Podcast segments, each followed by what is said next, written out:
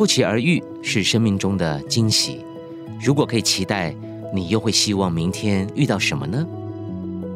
但有件事，你我都不希望遇到，却又无法回避，那就是人生的终点站。如果你能够预见那一刻的来临，你会想要用什么方式跟大家说再见呢？而最后的你又想留给大家什么呢？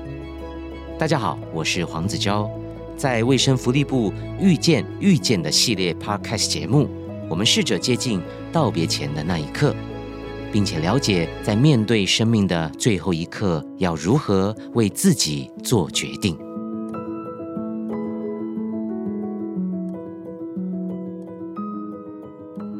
在看似人生已经到终点时，你会不会希望自己发挥一点力量呢？让更多的生命因为你而重生？器官捐赠就是一个这样有力量的转化。而讲到器官捐赠，年轻人跟长辈跨世代之间，哈，甚至是以医学的角度来看，大家看法一致吗？彼此的想法是什么？今天我们就要好好来讨论。首先欢迎加入助理主持的同学，请自我介绍一下。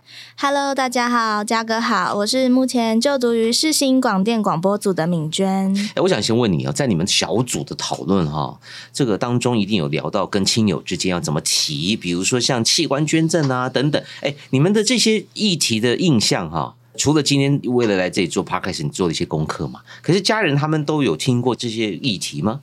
嗯，我们其实有十个人的小组啊，就分别的去询问了身边的亲朋好友。那么我们就发现说，哎，原来大部分人他们都是在电视上，像是八点档啊、戏剧中，就是有听过器官捐赠，但是就是器捐的详细的内容啊，还有条件，其实都不太清楚，只知道说，哦，可以把器官捐出去，做一件遗爱人间的好事。哎，跟我一样哈，其实我们大大部分从这个影视作品知道的哈。那当然，在影视作品。里面呢不太容易去深入了解它背后的一些流程啊资讯，所以这个 podcast 特别好。那今天呢也有专业人士来到现场，邀请大家了解器官捐赠整个过程。说来容易了哈，呃四个字而已嘛，器官捐赠。可是事实上，器官捐赠不是说有人捐有人需要就马上水到渠成这么顺畅，中间有一个很重要的桥梁啊，就是做移植手术的医师啊。那我先欢迎邱院长，邱院长你好。你好，大家好，我姓邱，邱冠明。好，我要好好跟听众朋友介绍一下您的丰功伟业哦，让大家知道您的权威在哪里哈。呃，邱院长是亚东医院的院长，那同时呢，他是从一开始住院医师到主治医师，已经在外科修炼很久很久了，那是享誉国际的心脏外科权威哦。曾经三次前进北韩的朝鲜红十字综合医院来示范开心的手术哈。那一般的心脏外科。呃，医师执业三十年，然后执刀数呢，顶多三千台吧。但是邱院长过去二十年有六千次的手术经验，而且四十二岁呢就担任了副院长，打破了最年轻医学中心副院长的记录啊。呃，外号是一龙哈，天才外科圣手。哇，我们要起立欢迎了，院长好，院长好，院长好。那现在就开始分享您的故事了哈。首先，我想聊聊院长的从医之路，就像我刚刚提到，您有非常多的经验。值，然后包括呃开刀的总数量也是别人的很多倍，甚至每天早上六点多就要查房，三十几年不间断。哇，您的座右铭叫天道酬勤哈。嗯，不过我想问一下院长，背后的故事是什么？为什么您这么的怕表？我想每个在工作岗位努力奋斗的人，嗯嗯，都有他自己的想法了。那对我来讲，我我来自于一个。很普通的基层的家庭，是那家里期待的是说，将来你可以有所成就。嗯，那我也很幸运的，在过去包括学科的考试上，嗯嗯，很幸运的就可以填写了这个志愿。是那呃，我自己是在大学，就是等于是在医学系就学的时候，慢慢的在病家的需求里面去找到自己的责任。嗯，在他们迫切的期待里面，可能会希望你。来得更早，来得更勤，然后给他更确定的一个更好的医疗方式。嗯，所以我想这个可能是过去这一段时间对我来讲是属于一个正面鼓励的一个过程。是是，其实有一点换位思考了，就是在病人的家属，他们一定有一些期待，那尽量满足他们的需要，所以别把它当做自己的责任。事实上，在台大医学院的大厅。有一个很重要的一个雕塑，嗯，那上面表达的就是“视病由亲”四个字，嗯，那事实上这四个字呢，我也常常拿来反省，非常不容易，是。非常不容易。是，但如果当自己的家人体验过那样的过程，我想很多人都会在这个过程里面去有一些期待、需求，嗯。那对我们本身是这个从业人员来讲，它就会变成我们反省的一部分。是的，是的。我们常讲说换位思考啊，将心比心，说来真容易哈。可真的如果没经历过，你很难体会那个心情。不过院长也努力去视病如亲，然后呢，就是以身作则。其实，如我们这社会就是讲，如果每一个人呢，在自己的工作岗位上都像院长这样，就是你你愿意把它做到极致啊，这社会就会非常祥和哈，各行各业就会非常发达。这样。不过，当然我们回到您。的身份就是所谓心脏外科权威哈，工作的范围哈，以我的理解啦，当然就也包括了心脏移植这么神圣的任务。可是心脏移植哈，跟一般心脏手术的差别在哪里？这我们就不太了解了，因为感觉就是牵涉到从一个生命变两个生命，从一个家庭变两个家庭，这是我我们的看法跟理解。那事实上，您在执行的时候，那个心情是什么，或是相对特别要注意的又是什么？器官移植，我们可以把它分成很多不同的器官，比如说大家所知道的，从眼角膜、心脏、肺脏、肝脏、肾脏、胰脏，甚至小肠，还有一些相关的组织、皮肤、骨头等等。对。但实际上，心脏比较特别哦。当一个人捐赠的心脏，某种程度就是他生命的终结。对，它等于是一个人死去，一个人的牺牲来换取另外一个人的存活，所以它当然会涉及到两个人，然后不同的关系人或者家庭。对，这跟一般我们在处理心脏手术，我们对一个病人他可能有家属，嗯，的状况不太一样，而且两造之间的期待不太一样。对，我们换个角度来想，比如说今天一个孕妇，嗯。那我想，全家人都是欢欣的，在期待另外一个生命的来临。嗯，所以大家把这个当喜事。是，但在器官移植的过程中，很明摆着，尤其在心脏心脏移植，对一个家庭捐赠者的家庭来讲，他很不容易是个喜事。对，即便他完成了一个大爱。对家人来讲是实质的失落，嗯嗯，对另外一个家庭来讲，当然就是从期待中看到希望，看到未来，所以这中间的反差是很大的。嗯嗯嗯，对，因为其实捐赠有很多种器官嘛，如果刚刚讲，像有些人做做肝脏的捐赠，他其实把其中一个对活家人对活体活体器官捐赠，那他自己当然辛苦一点，但他还是有生命的哈。或者像眼角膜，是不是也可以只捐一边？就我的眼。角膜左右眼是不是可以捐给两个人？是的，对吧？哈，对，OK，所以也不一定是一个家庭、两个家庭、三个家庭都有可能。但是，就像院长提到的，那是心情上很大的差别哈。捐赠有大爱啊，但不能说是喜事，它终究还是丧事。那另外一边得到了希望，但是面对的是另外一个家庭的失落哇！所以这个是另外一种心情的纠结。院长，您一定有很多案例，嗯，当手术成功的时候。那个心情是什么？就就好像我们刚刚讲，它的过程很复杂，这个层次很多。是的，那以心脏移植为例哦，它的对象是来自于所谓的心脏衰竭的患者。那心脏衰竭常常是一个历程。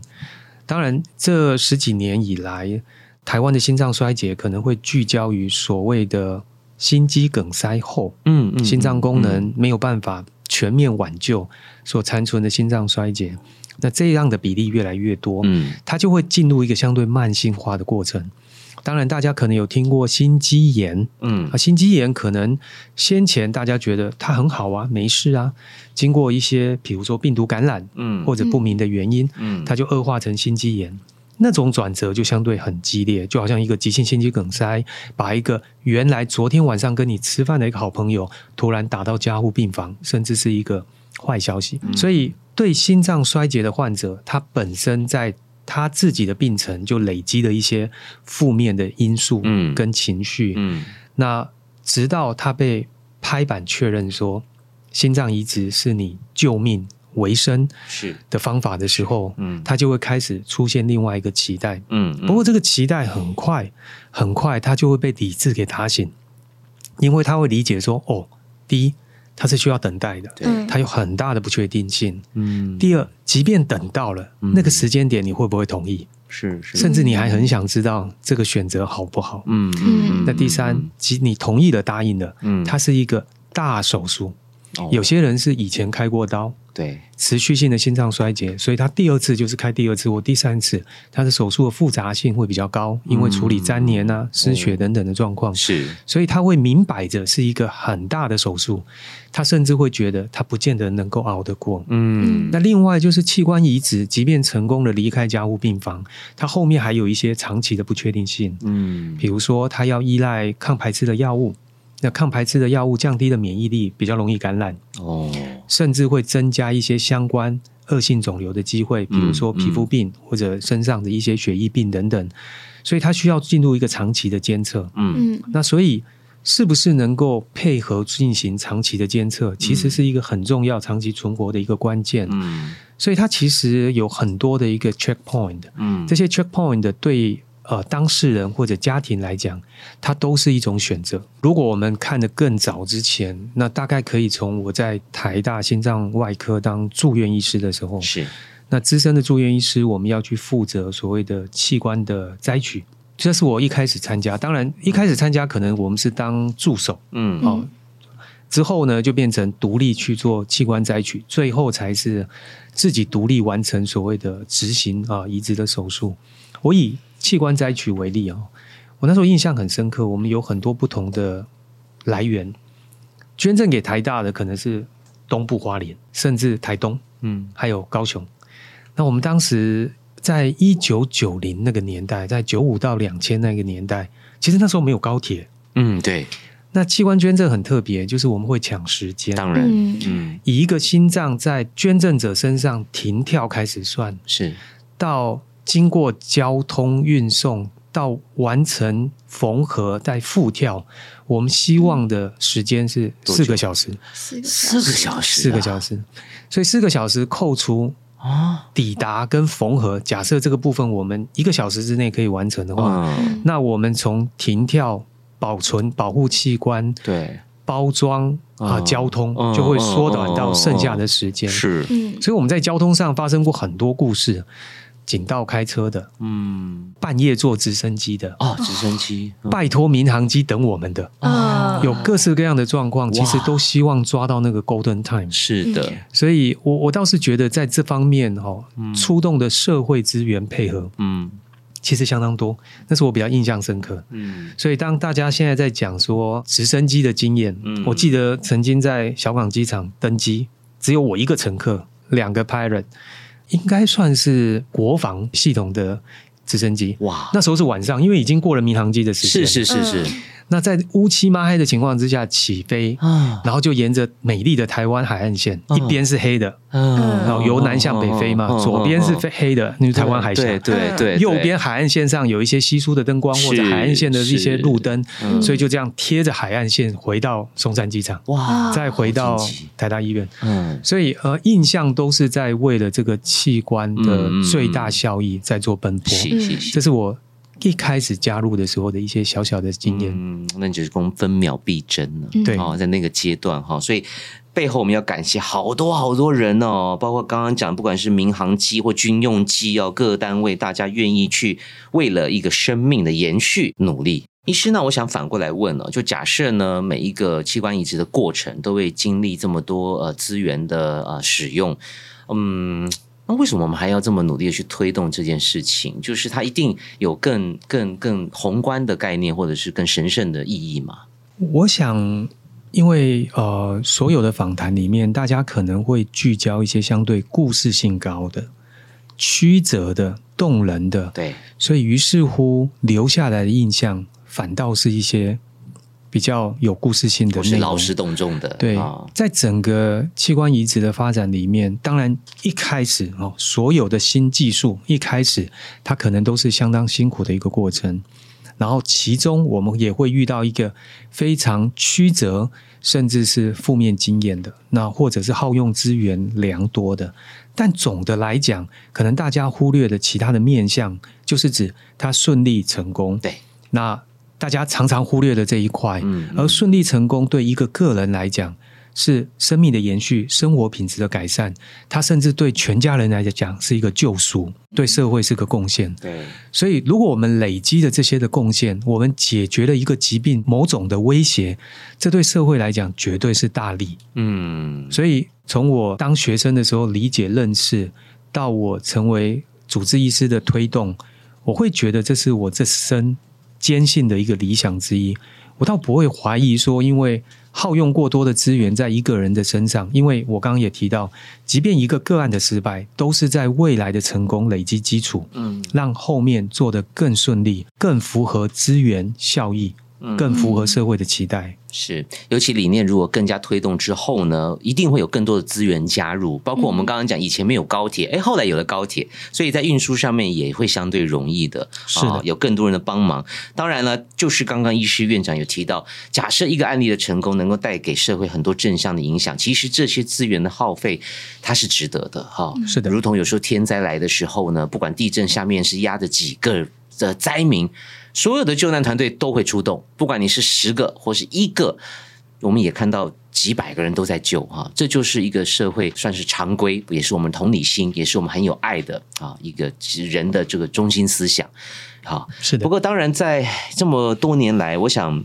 院长也经历过心脏移植手术的演变跟发展。那我们先讲讲资料好了。这个数据显示啊，这个去年啊，二一年啊，国内换心者的五年存活率其实到了百分之七十。那这个存活率来看，只要有移植机会，受赠者几乎就能够延长生命了吗？因为这个其实看起来是蛮高的。还有就是目前的技术跟科技是否真的在这您职业的二十多年、三十年以来，是不是进步到某一个境界了？哈，可不可以请医师先跟我们分享一下？我想这是一个很大的问题哈。我用一个比较反差的的例子来说，如果大家知道台湾的平均薪资将近五万，嗯，那一般民众的感觉是什么？嗯，如果五年的存活率可以达到七十，嗯对每一个接受器官捐赠手术的人，嗯，它的增降又是什么？嗯。你是那个五年百分之七十的那一位，还是你是拉低平均的那一位？三十。坦白说，每个人都没有把握。对对对，因为手术前的状况、手术的执行，甚至捐赠者本身的情况，嗯，都会明显的影响。我举一个最简单的例子哦。那我们当然会是血型相容啊，相同或相容，就是跟我们的输血的状况是一致的。嗯，那第二个是体重不要差太多哦，这也是这个很好玩哦。这大家可能可以理解。我常常跟病家简单的沟通是说，如果你把小客车的引擎装在卡车上。哎呦，那跑不动啊！是的，很明摆着跑不动。懂得，懂得。对，所以体重的差距，其实对我们来讲也是一个选择，也是一个选择条件。所以虽然有很多人在等待，对，哦，台湾也有相当好的制度。那这个等待的过程里面，很多人都是 pass pass，我等下一个。哦，了解，会有这样的状况。嗯。那另外就是拉回来说，我们现在的移植的存活确实会改善，的确是科技的帮忙。嗯，它主要是在我们移植前的状况的维护。是。那现阶段我们有所谓的心室辅助器，哦，有部分健保，嗯，有另外一大块自费。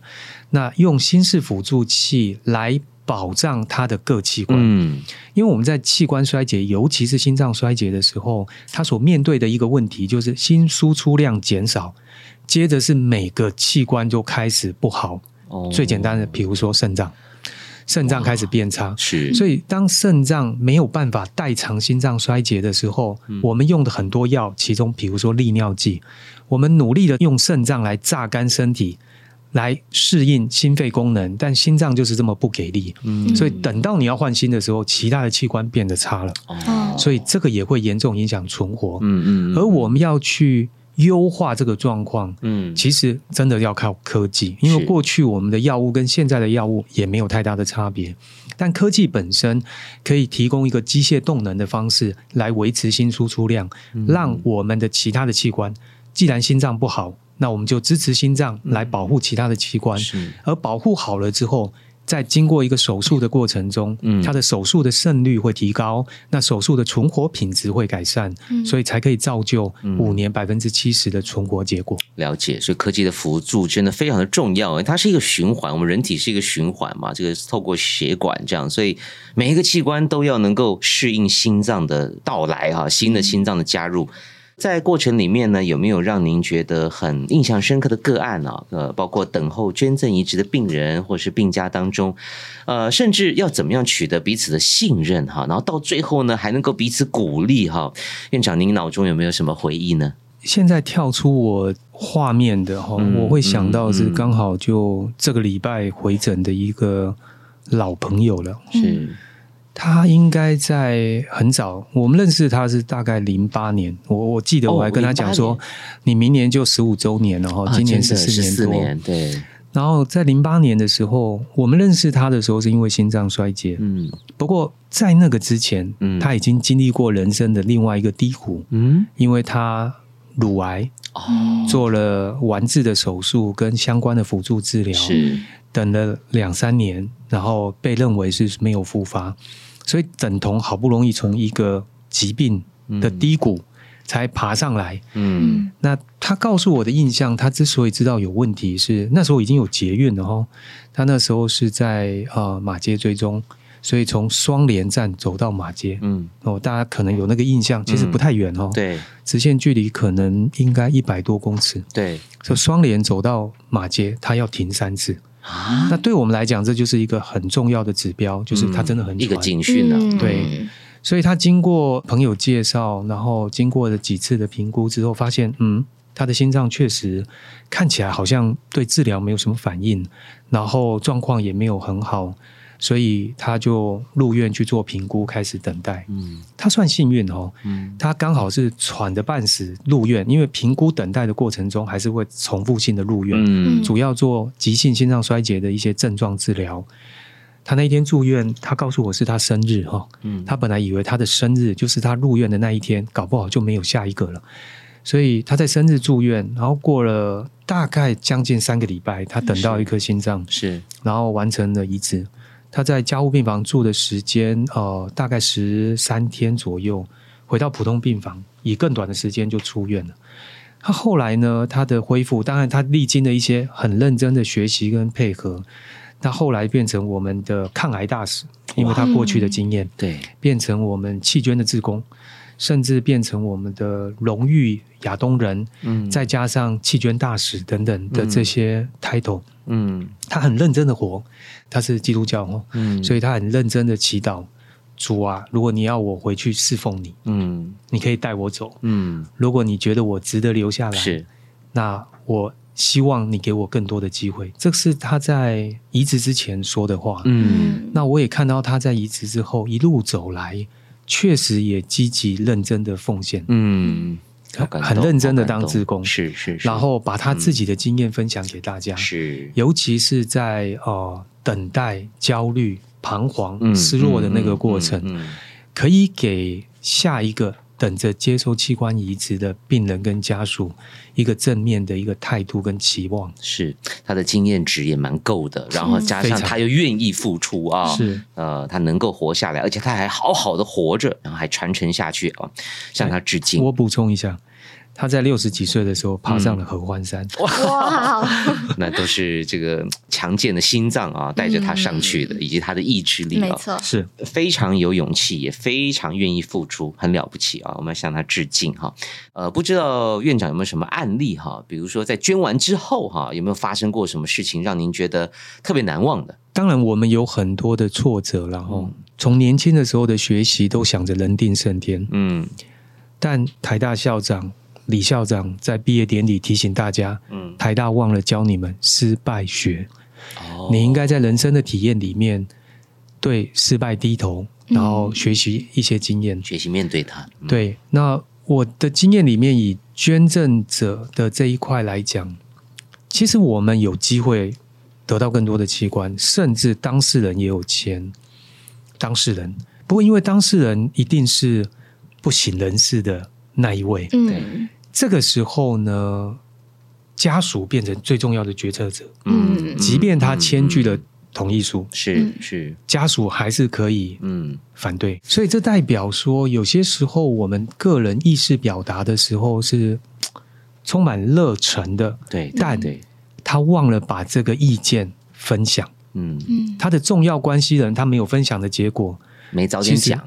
其实他们并不坚信这件事，嗯嗯，他也没有办法说服他的身边的家人，所以家人出面反对的时候，其实这个遗愿或者遗爱，它本身不会完成，嗯，好，这是捐赠者这一块。那另外一块是受赠者，受赠者哦，有些时候我们认识他并不久，因为他很快的进入急性心脏衰竭，他在他需求的时候，他脆弱的时候，嗯，他表现出来的是合作。嗯，渴求是是，你跟他讲什么，他都说好，是合理啊。这时候你。你就要签承诺书，同意什么都 OK 啊！我以后一定会努力配合等等。是是是。可是他的个性，即便在当下，我们完整的评估，包括心理智商，嗯，其实我们也不知道他真正的个性。包括家属，家属在这个时间点，大家也很用心的想要配合，嗯，我们未来一定会好好的承担。对。但后面呢，那放飞的风筝就很没力了。真的，放飞的风筝，我也遇过那种啊，出了院之后。就回到自我的哈，甚至会觉得经过人生经过这样子的低谷之后，嗯，他要好好的享受人生，豁出去的，不吃药的，不配合的，哇，那真的是我们会觉得是说，我们是不是选错人？对，就是嗯，在那个当下大家都很急嘛，或是很积极配合，但是一离开之后，回到原本个性，这个很让人挫败哎。就照理说，你可以有机会好好善用这个器官，用的更久，用的更好。对，我本来想说，你可能是那个五年百分之七十存活的那一位。你如果好好配合的话，可是你又太放飞自己。好，很多的无奈，很多的这个过程，我相信院长啊，这个尽收眼底啊。不过，我相信他还是会非常尽责的去完成一切的一切。呃，好，那回到这个科技面哈，因为三 D 列印技术现在已经普及到很多层面了，甚至像艺术界啊，都有人三 D 列印做创作哈，同时也利用到协助遗体完整。嗯，不知道医师有没有接触到这样子的科技的运用啊？有有没有什么样的理解，或对这样子的做法有什么看法？我没有参与过类似的研究，不过您刚刚提到的那一点，我觉得是一个很好的切入点哦。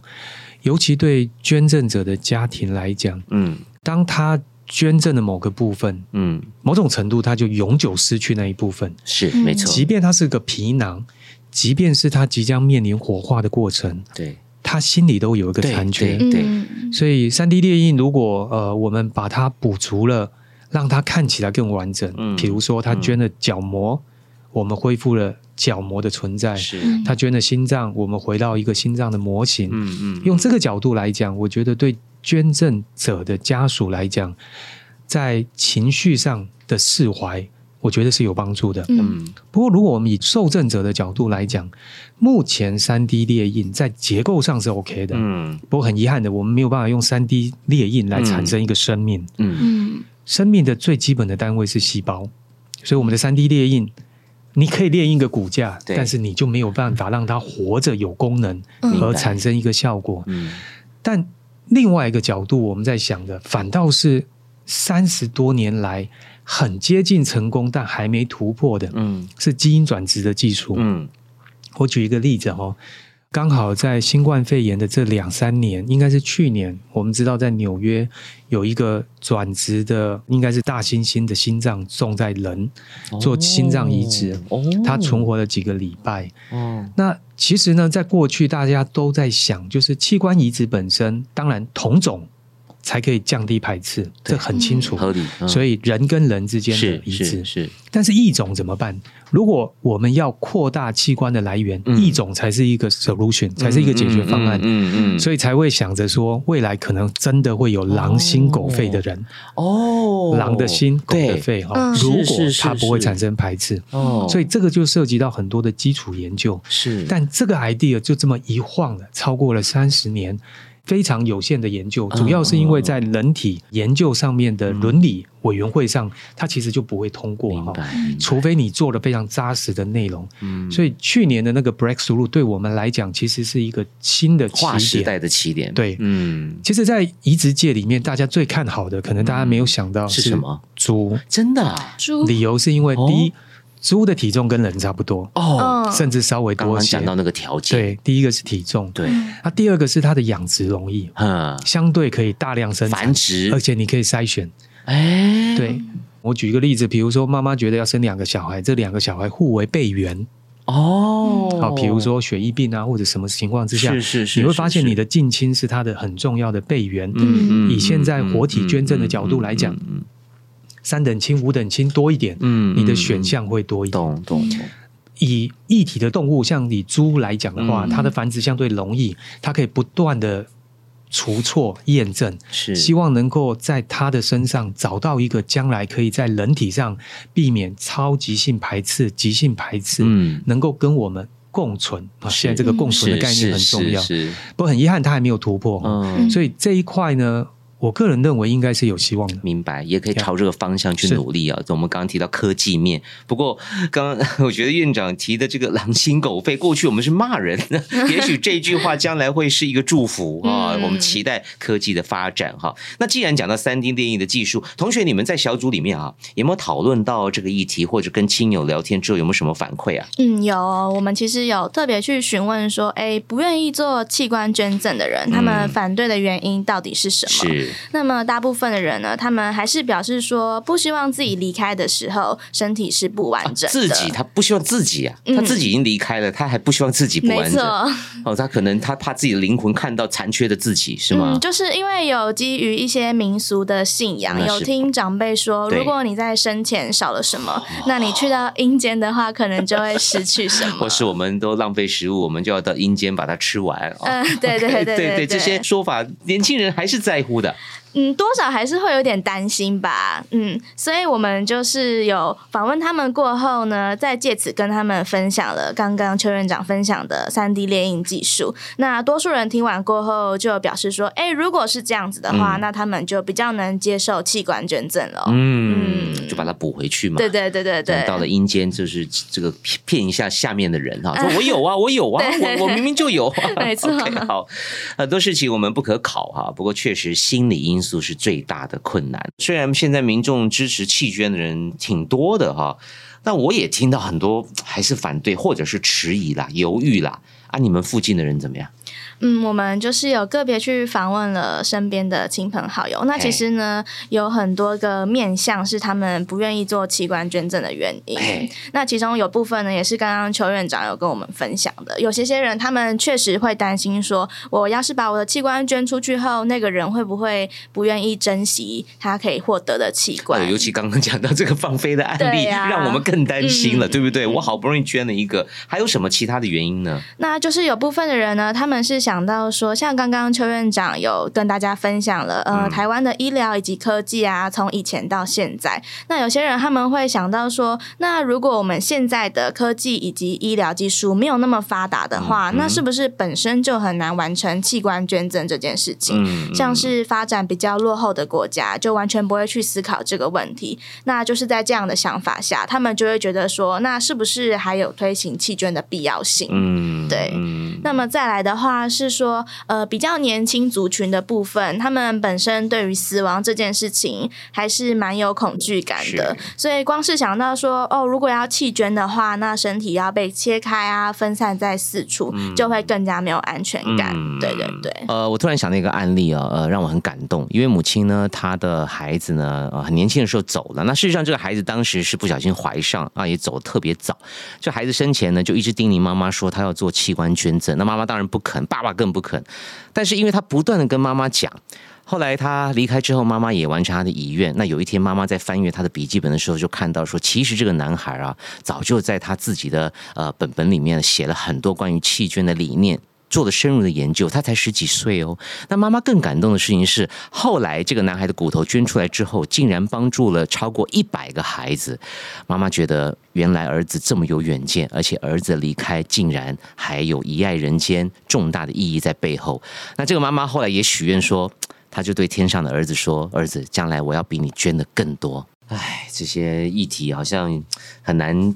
一时半刻的去说服他们，嗯，没错啊，就像我们刚刚讲，有各种各种的恐惧啊，或担心，呃，到了阴间怎么样啦？还有一种就是说，有些人是突然离开的，对对对，可能大家也没有时间去想这么多。嗯，刚刚就是邱院长也有分享说，呃，如果这个人啊，他是生前有签过，他愿意做器官捐赠，但是当他没有意识在表达他的想法的时候，最后还是会在询问他的家人愿不愿意就。就是帮他做这个决定。我们也有延伸这个话题，去问身边的亲友说：“那假如今天是你的家人，他想要做器官捐赠，你愿意支持他吗？”嗯，那其实也有少部分的人是不太愿意的，因为他们觉得说，光是面对亲人他们突然的死亡，在情绪上面真的是很难冷静的去面对，所以真的更难去思考说要不要帮他决定做器官捐赠。嗯，要面对亲人的离去，又要马上面对亲人。一部分的身体器官啊，要摘除给另外一个人，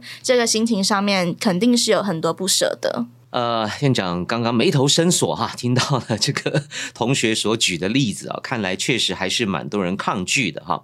那可不可以请院长举例一下，比如说其他国家他们怎么去面对器官移植这件事情，或是有没有不同的做法可以提供大家做参考的？我我倒是觉得大家可以跟国际去稍微接轨一下，稍微理解一下。以西班牙为例，嗯，跟这十年来的新加坡为例，哈，他做的方式是负面陈述，除非你表达不要，嗯，哦，是法定认为你要，哦，当然执行面要这个社会的沟通，对呀，很不容易，这个应该很多人会。所以在新加坡这几年的执行方面呢，它变成是一个非常负面的教材，因为。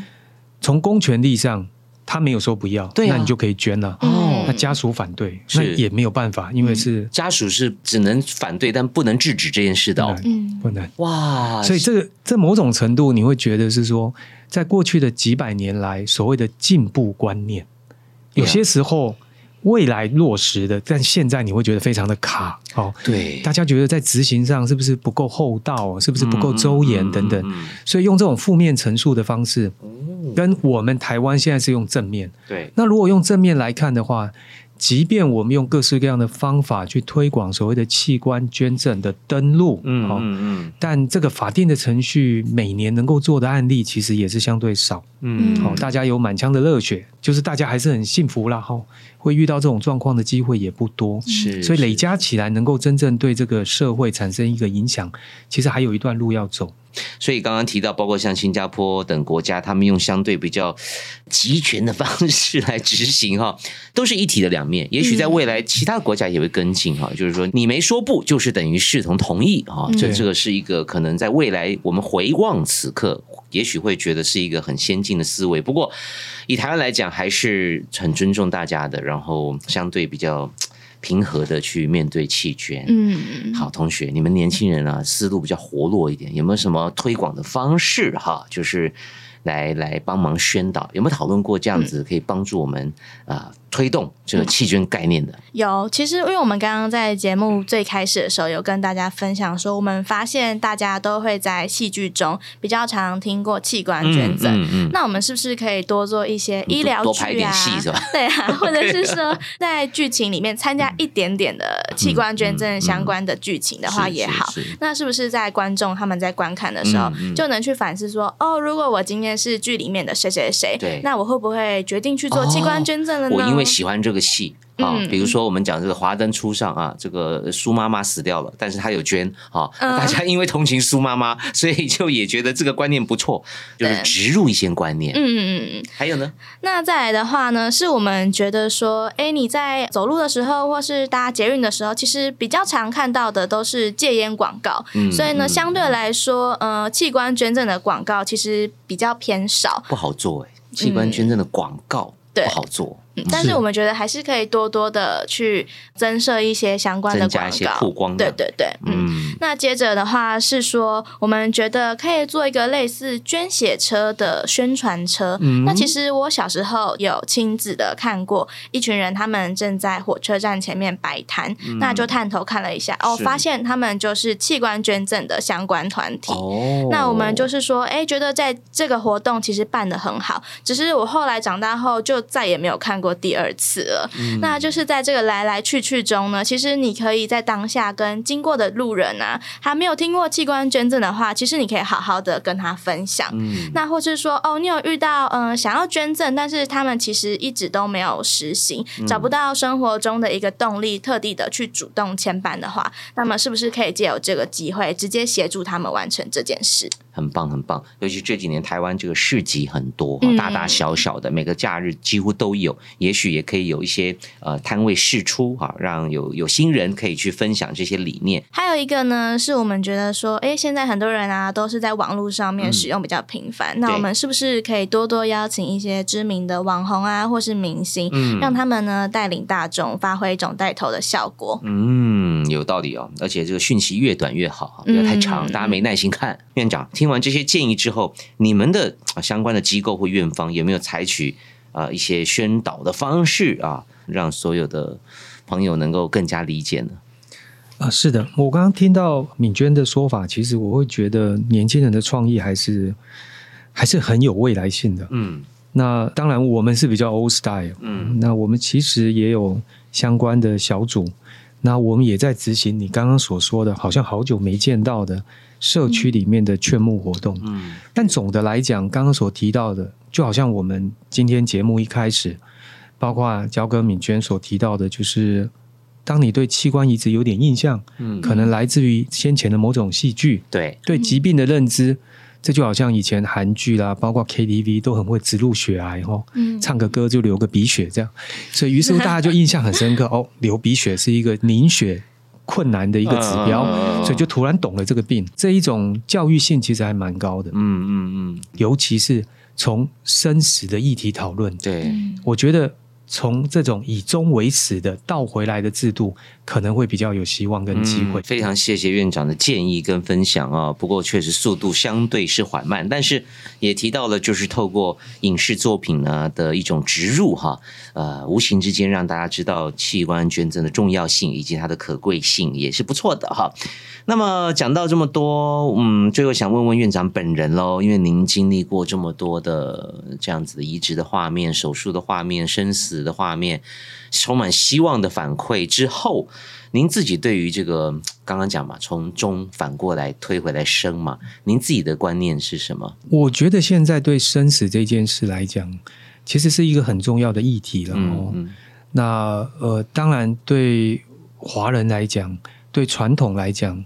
大家对生死都是讳莫如深，然后尽可能不要提及，甚至它可能有负面的意涵。对，但总的来讲，哦，在一个传承的角度来讲，其实这是一个很重要的议题。嗯嗯。那不管是孩子启动，或者是长辈启动，那我的建议是说，如果遇到一些呃疾病的时候，它其实是一个机会。哦，因为大家在顺遂的时候，在健康的时候，其实应该不会有太多人很认真的去思考这个问题。嗯，但是当你开始进入一个慢性病，嗯，有潜在的威胁，或者以现在大家所担心的痰癌色变的时候，嗯，它可能是一种结局的时候，我觉得大家去正视这个问题，把他的状况先做一些事先的沟通，嗯，其实是好的。就举我们最近看到的。伊丽莎白女王来看，大家知道她在四十八小时前还受命的新的首相。对，我们看到他站着握手的那个画面。嗯，两天之后，他走，他走了。所以，他给我们的印象是，他失能的时间是如此的短。这是多么多么珍贵的事情！是他善用了生命的每一天。对，最后失能的时候就是那么的短暂，而台湾。失能的岁月竟然超过了七年，这对每一个人来讲，以平均七年来看，这是不可思议的。嗯，累积资源。嗯，所以我们应该怎么样去缩短那些失能？嗯，保障我们的生活品质。对，面对失能的时候，我们有什么样的选项？没错，我常常跟大家提吼，我们每次过年见到人，大家打招呼都说五福临门，五福临门。大家去 Google 一下那个五福，其中一项叫善终啊，意思就是我们每次过大过年的，看着人家就直接说恭喜你，祝福你善终，祝福你善终。哎，这是我们这么多年，我们都没发现。对，这是我们内涵在里面一个很重要的文化。其实古人的智慧早就已经在提醒你了。是的呀。所以，如果我们愿意去剖析那个五福，然后去面对什么叫做善终，对，善终本身就是像伊丽莎白女王一样，失能的时间很短，嗯，然后希望贡献你的人生，到最后的时候，你不会因为疾病。的困苦而产生更长的拖延，嗯，不只是自己，还有我们的亲爱的家人，对，所以从这个议题往前推，伊丽莎白女王的个案会变成大家可以普遍关注跟讨论的一个方式，嗯，所以从生死的角度来讲，如果大家对后面有个期许的时候，于是乎他自然可以回头会想说，那如果是这样，我还有什么有机会以爱人间的，造福人群的？所以，器官移植它就会变成一个很顺利的当然选择，列入选项哈。是，也可以像英女王，等于是她也早就交代好了，也没有遗憾的。她她她处理的还不是一个家的事情，她处理的是一个国家的事情，非常非常的值得借鉴啊。今天呢，我们听到了很多院长的分享哈，那也特别特别的珍贵。呃，我们常讲生死生死哈，有生哈，讲着迟早会死哈，但是也许可以倒过来，死生死生，我们迟早会死，所以我们要好好的生，好好的活着，然后去思考怎么面对死亡，怎么善终。我们今天也同时重新认识了两个成语哈，狼心狗肺跟五福临门啊。院长的故事的举例真的太太生动了哈。好，最后再问一下院长，当我们要面对所谓的呃弃捐同意书、意愿书的签署的时候，呃，您有什么想要提醒大家的，或者说是我们要去哪里找到更多的资讯，可以帮各位有质疑的时候呢得到解答？那当然，大家可能会参加一些弃捐推广的活动，或者是各大医疗院所的服务台，或者我们的社工室，它都有相关的资讯。那主要是它是一个。在台湾来讲，它是一个相对严肃的一个法定程序，所以它有同意书，你必须要完整的填写，甚至还有见证人。嗯，那当然，这个见证人最好是未来可能有决定权的家人。懂？那这个见证人可能是你现在的女朋友，是？那未来也不是关系人。那就有点尴尬，有点尴尬，没错。然后还要把这一个正本，然后寄回来，嗯，然后最后有了这个文件之后，在我们的鉴宝卡上做登录，嗯，所以这样就完成了一个循环，嗯，你就等同于你完成了一个器官捐赠的愿望，嗯，那这个愿望本身跟我们现在生前的预立医嘱的概念是一样的，嗯，未来。我如果遇到以下的状况，嗯，比如说重度失智，对，癌症末期等等等，我希望启动某些方案。现在有五个吗？对，这几个哦，越来越多，现在已经超过八个哦。那未来我希望启动什么方案？这些方案包括不要再给我点滴，不要积极的治疗，甚至不要给我做管灌喂食。所以用这样子的方式，让自己有一个台阶，让家属有一个退路，嗯，有其他的选项，嗯。否则，目前在医疗上面，大家所做的可能都是积极面。可是，这个积极面所产生的长期失能的结果，真正受害的可能是家人，嗯，以及这个社会。就是您刚刚讲那个七年嘛？对，所以我觉得这个是需要启动一个沟通的。嗯，如果大家没有先做好准备，你失能的平均在台湾的长度是七年。这个七年的整个生命品质也真的不太好。是的，嗯，如果早一点去想的话，或许也让自己更有尊严的善终哈。人生旅途当中，我们会遇到很多美好的人事物啊，那终点站终会来临的。在道别之前的每一次呼吸，都值得我们好好活着，好好感受，直到生命的最后一秒，都要好好活着。同时，在说再见的时候，如果可以呢，就把带不走的化成更美丽的延续。谢谢大家的收听，再一次谢谢邱院长，谢谢同学。那如果喜欢内容的话，按下订阅、评分五星，最重要是把节目分享给你身边所有的亲朋好友。感谢您的支持，我是黄子佼，下次见。